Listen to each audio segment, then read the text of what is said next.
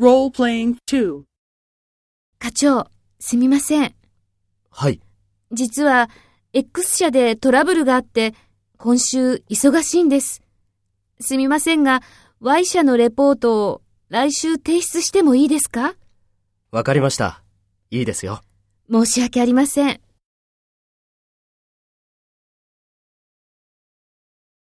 Take the role of the subordinate and talk to the section manager.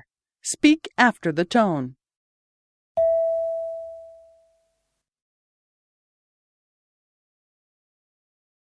はい。